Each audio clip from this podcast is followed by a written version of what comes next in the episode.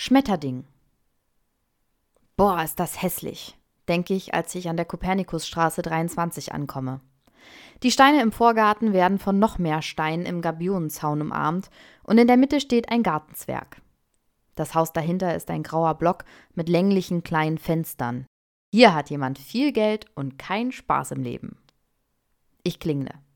Wildfremde Menschen öffnen mir die Tür. T-Pain fordert mich auf Low, Low, Low zu gehen und die Luft riecht nach Alkohol und wenig Sauerstoff. Ich würde am liebsten umdrehen, lege aber meine Jacke auf den großen Haufen im Flur und schaue mich um. Wo ist Max? Eine Flasche Chardonnay taucht über den Köpfen auf, am anderen Ende sehe ich seine Hand, dann das breite Grinsen.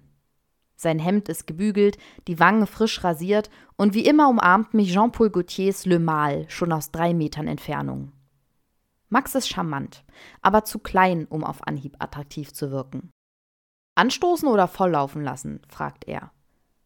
Kommt drauf an, was du meinst. Ich fahre ihm aus Gewohnheit durch die adrette Frisur. Die Zeugnisübergabe war langweilig. Labrige Brötchenhälften und schlechter Automatenkaffee. Aber hey, ich habe jetzt ein Grundstudium fertig, mit dem ich nichts anfangen kann. Falls du die Trennung meinst. Gestern hätte ich noch betrinken gesagt. Heute fühlt es sich schon nach Anstoßen an. Max schiebt meine Hand beiseite. Also fertig und fertig. Und? Schon jemand Neues in Aussicht? Nö. Aber ich mache mir keine Sorgen. Wir haben doch uns, wenn wir bis zum 40. niemanden gefunden haben. Ich muss lachen. Diese Abmachung ist beruhigend, aber auch irgendwie kindisch. Max grinst. Ist nicht morgen dein 40. Sehr witzig. Ich gehe mir ein Glas holen. Ich klaue ihm die Flasche Wein und suche die Küche. Ich komme an bekannten Gesichtern vorbei, lächle unverbindlich und halte schützend die Arme nach vorne ausgestreckt. Er lehnt an der Küchentür. Dunkelblonde Haare, an den Spitzen von der Sonne ausgeblichen, umspielen sein Gesicht. Er ist fast so hoch wie der Türrahmen und gestikuliert ausladend mit seinem ganzen Körper. Unsere Blicke treffen sich und ich spüre ein Flackern im Hals, so als hätte ich nicht rechtzeitig geschluckt, also schaue ich wieder weg. Mit gesenktem Kopf gehe ich an ihm vorbei.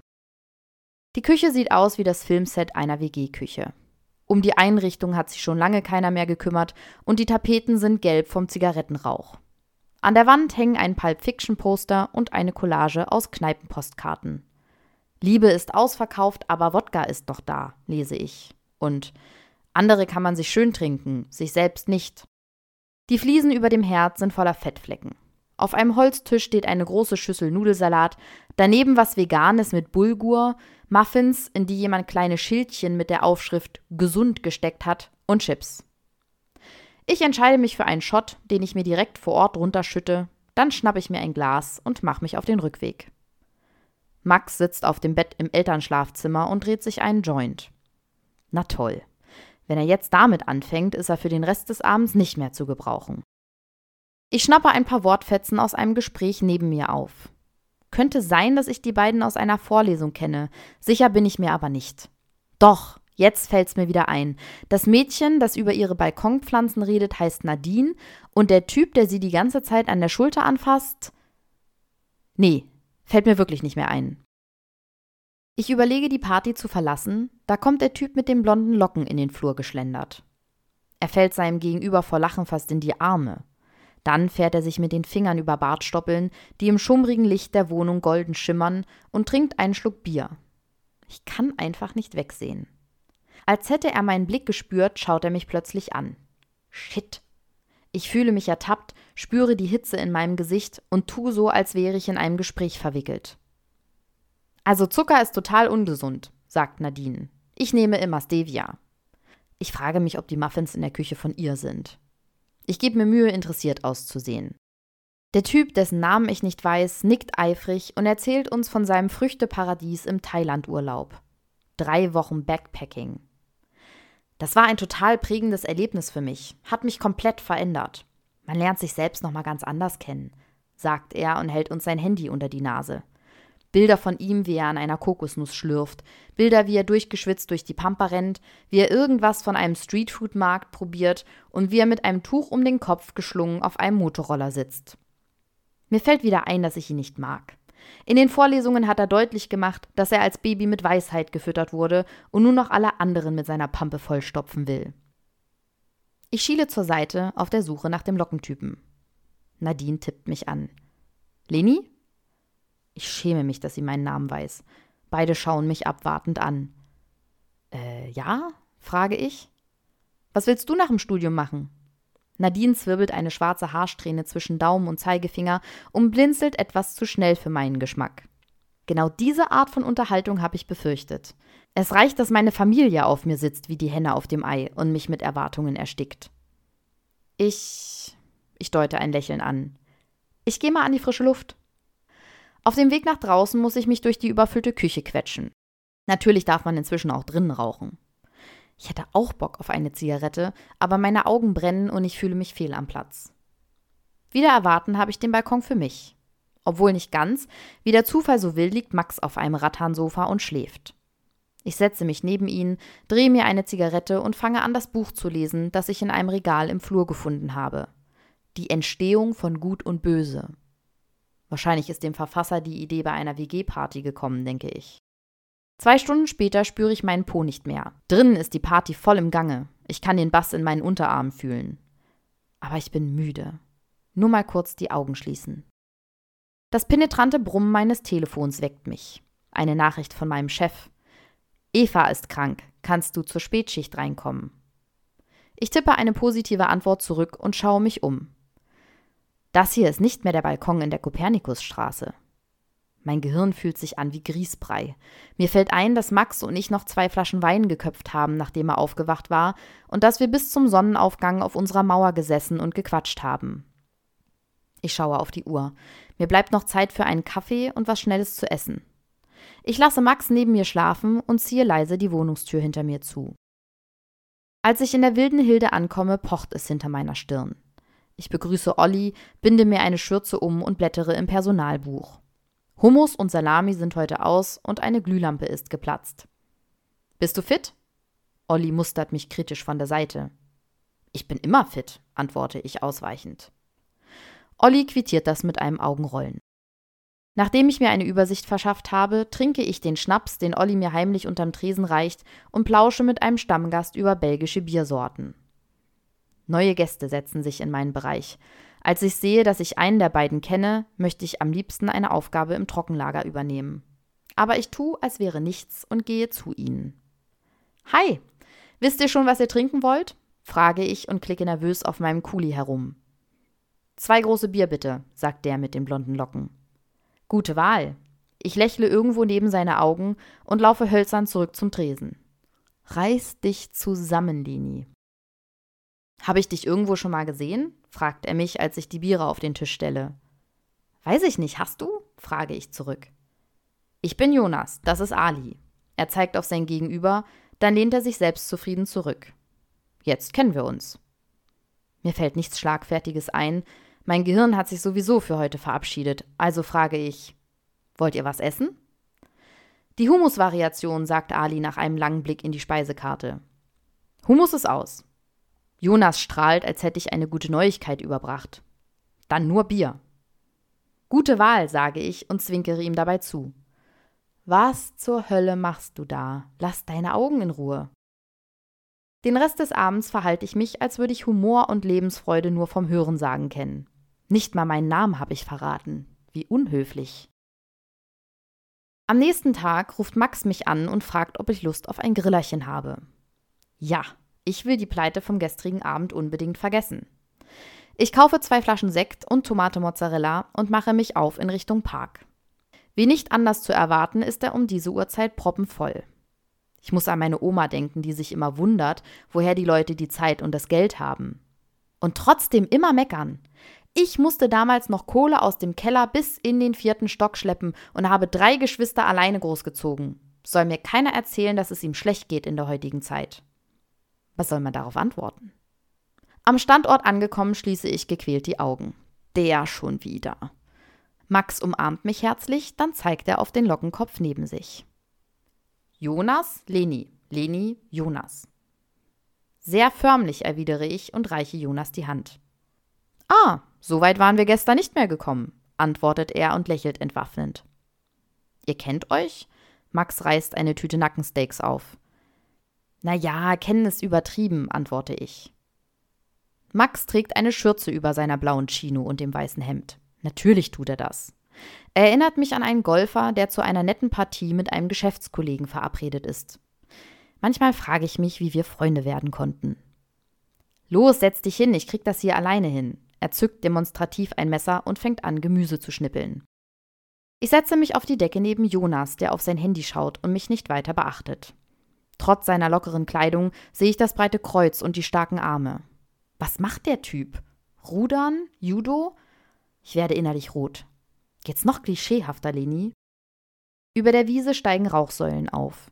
Viele grillen so wie wir oder sitzen bei einem Picknick zusammen. Neben uns spielen welche Frisbee, weiter hinten macht eine Gruppe Capoeira und ganz am Rand der Wiese haben Leute eine Slackline zwischen zwei Bäume gespannt. Ich schließe die Augen und genieße die Atmosphäre um mich herum. Ganz schön was los hier, sagt Jonas. Ja. Ich nippe an meinem Bier und schaue zu Max rüber. Es kommen jetzt immer mehr Leute dazu und laden ihre Sachen am Grill ab. Weil ich nicht weiß, wie ich mich selbst neben Jonas aushalten soll, stelle ich mich ebenfalls an den Grill und unterhalte mich übertrieben fröhlich mit Max Studienkollegen. Nach dem zweiten Bier wird's besser. Die Zeit vergeht schneller und plötzlich bin ich in diverse Gespräche verwickelt. Als es dunkel wird, zündet Max Lichter an und spielt eine Playlist über seine Lautsprecher ab. Wir tanzen zu Time of Our Lives von Pitbull. Max fühlt sich vertraut an und er ist angetrunken. Wie immer fängt er jetzt an, über sein Jurastudium zu klagen, dass er keinen Bock mehr hat, dass er alles hinschmeißen würde, aber dass er das seinen Eltern nicht antun kann. Dann fragt er mich, ob wir morgen an den See fahren wollen. Bevor ich antworten kann, unterbricht uns Jonas. Gehen wir noch feiern? fragt er. Auf gar keinen Fall. Max lässt sich auf einen Campingstuhl fallen und verschlingt eine Wurst mit viel Ketchup, dazu Baguette und einen ganzen Mozzarella. Müsst ihr morgen früh raus oder was? fragt Jonas. Du nicht? frage ich zurück. Ja, schon, aber ich kann auch müde vorm Laptop sitzen. Und du? fragt er an mich gerichtet. Ob ich morgen früh raus muss oder ob ich mit feiern gehen will? Beides. Ich friemle das Etikett meiner Flasche ab. Weiß nicht, sage ich betont entspannt. Wo würden wir denn hingehen? Keine Ahnung, ich habe einen Kumpel, der heute auflegt. Ich rufe ihn mal an. Ali gesellt sich zu uns und stupst Max an. Der kommt nicht mehr alleine nach Hause, stellt er fest. Den nehme ich lieber mit. Okay, sage ich, beobachte aber, wie Jonas mit seinem Kumpel telefoniert. Mir ist egal, was die anderen jetzt machen. Und mir ist auch egal, wo wir feiern gehen. Hauptsache Jonas ist mit dabei. Ali zieht Max hoch und wirft ihn sich halb über die Schulter. Max murmelt was von keine Hilfe und See aber Ali hält ihn fest und trägt ihn zu seinem Auto. Dann kommt Jonas zurück, macht sich noch ein Bier auf und schaut sich um. Wo sind denn alle hin? Also mein Kumpel legt doch nicht heute auf, sondern erst am Samstag. Okay, sage ich. Worüber soll ich mit jemandem reden, der mir die Sprache verschlägt? Wie schaut's aus? Musst du morgen früh raus oder nicht? hakt Jonas nach. Nein, erwidere ich. Obwohl es noch nicht hell ist, höre ich Vögel in den Bäumen zwitschern und fühle den ersten Tau auf der Wiese. Mir wird kalt. Eigentlich ein perfekter Zeitpunkt, um mich zu verabschieden, aber ich will noch nicht gehen. Wir haben jetzt zwei Möglichkeiten, sage ich mit der Stimme einer anderen Version von mir. Entweder wir gehen zu dir und reden dort weiter, oder du kommst mit zu mir. Ich fühle mich verwegen und mutig. Jonas wirkt überrascht, zögert aber nicht mit der Antwort. Lass uns zu dir gehen. Ich lasse ihn vor meiner Wohnungstür warten. Ich versuche mich daran zu erinnern, wann ich das letzte Mal die Bettwäsche gewaschen und das Bad geputzt habe. Ich sammle dreckige Unterwäsche vom Boden, schiebe eine Mülltüte unter die Spüle und reiße beide Fenster auf. Nur meine Nachttischlampe erhält den Raum mit ihrem schwachen Licht. Jetzt lasse ich Jonas rein. Coole Wohnung, stellt er fest. Mein Herz klopft so stark, dass ich das Gefühl habe, mir quillen gleich die Augen raus. Ich zeige auf mein Bett. Willst du Wasser trinken oder so? Hab aber nur Leitungswasser da. Ich setze mich im Schneidersitz auf mein Bett, er setzt sich dazu, wir trinken Wasser. Ich bin müde. Eigentlich möchte ich schlafen, aber gleichzeitig will ich nur Jonas anschauen. Ich habe Angst, er könnte sich verabschieden. Wir unterhalten uns. Ich finde noch eine Flasche Uso im Kühlschrank. Er erzählt mir von der Scheidung seiner Eltern, seinem abgebrochenen Studium, Anekdoten aus seiner Kindheit und seinem Arbeitsalltag. Wir liegen nebeneinander, berühren uns kaum, schauen beim Reden an die weiße Decke. Ich will, dass er mich küsst. Meine Finger kribbeln und meine Organe sind von Nervosität so verheddert wie die Kabel meiner Kopfhörer. Ich muss auf den Balkon und eine rauchen. Ich will mir selbst den Hals umdrehen, weil ich so eine Schisserin bin. Als es hell wird, legen wir uns ins Bett. Nichts passiert. Ich liege da wie ein Stein und falle in leichten Schlaf, mir seiner Gegenwart viel zu bewusst. Das Erste, was ich nach dem Aufwachen höre, ist Jonas ruhiger Atem in meinem Rücken. Ich schäle mich leise aus der Bettdecke hervor und laufe auf Zehenspitzen ins Bad. Während ich die Zahnbürste mechanisch im Mund hin und her bewege, lasse ich mich von den Zahnpastaflecken auf dem Waschbeckenrand hypnotisieren. Ich spüre, wie Scham meinen Nacken hinaufkriecht. Gestern war es, als behielte die Nacht alles Gesagte für sich, aber heute merke ich, dass die Worte noch in der Luft umherschwirren. Ich gehe ganz nah an den Spiegel ran und schneide eine Grimasse. Meine Haut sieht trocken und fettig aus, meine Lippen sind aufgesprungen, die Augen kleiner als sonst. Ich möchte wegrennen, aber das hier ist meine Wohnung. Als ich aus dem Bad komme, ist Jonas wach. Während er sich das T-Shirt über den Kopf zieht, fixiere ich einen Staubflusen am Boden. Ich brauche einen Kaffee und was zu essen. Du kannst gern mitkommen, wenn du willst. Sein Angebot klingt unverfänglich, aber ich schüttle den Kopf.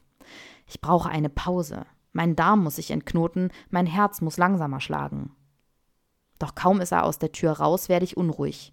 Habe ich's jetzt vermasselt? Schnell schreibe ich eine WhatsApp. Sehe heute Nachmittag? Jonas schickt ein Smiley und einen Daumen nach oben zurück. Das unruhige Gefühl in mir verschwindet.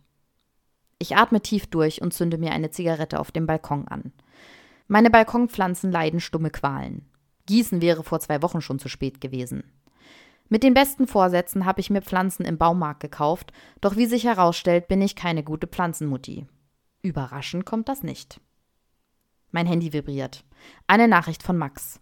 Falls du noch mit an den See willst, ich fahr jetzt los. Mist. Max habe ich komplett vergessen seit gestern Abend. Ich zünde mir die nächste Zigarette an und überlege, was ich antworten soll. Sorry, ich kann heute nicht, schreibe ich. Und obwohl das nicht gelogen ist, fühlt sich irgendwas daran falsch an. Am Nachmittag radeln Jonas und ich unter einem blue Curacao-farbenen Himmel zum See. Verschwitzt kommen wir an und rennen schreiend wie die Kinder ins Wasser.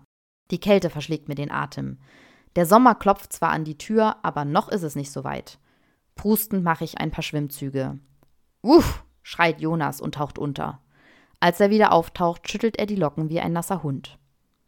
Wir schwimmen eine Weile, lassen uns auf dem Rücken treiben. Jonas erzählt Geschichten.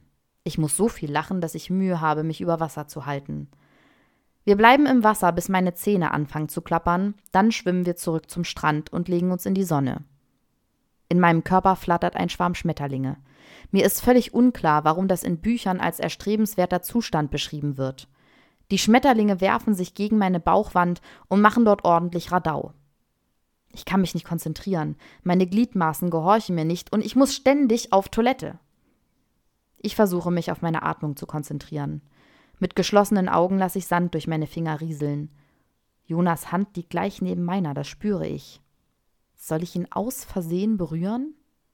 Ich schiele zur Seite. Er hat die Augen geschlossen, Wasser perlt von seiner Brust und seinen Schultern. Der absurde Gedanke, es einfach abzulecken, schießt mir durch den Kopf. Mein Handy klingelt. Es ist Max.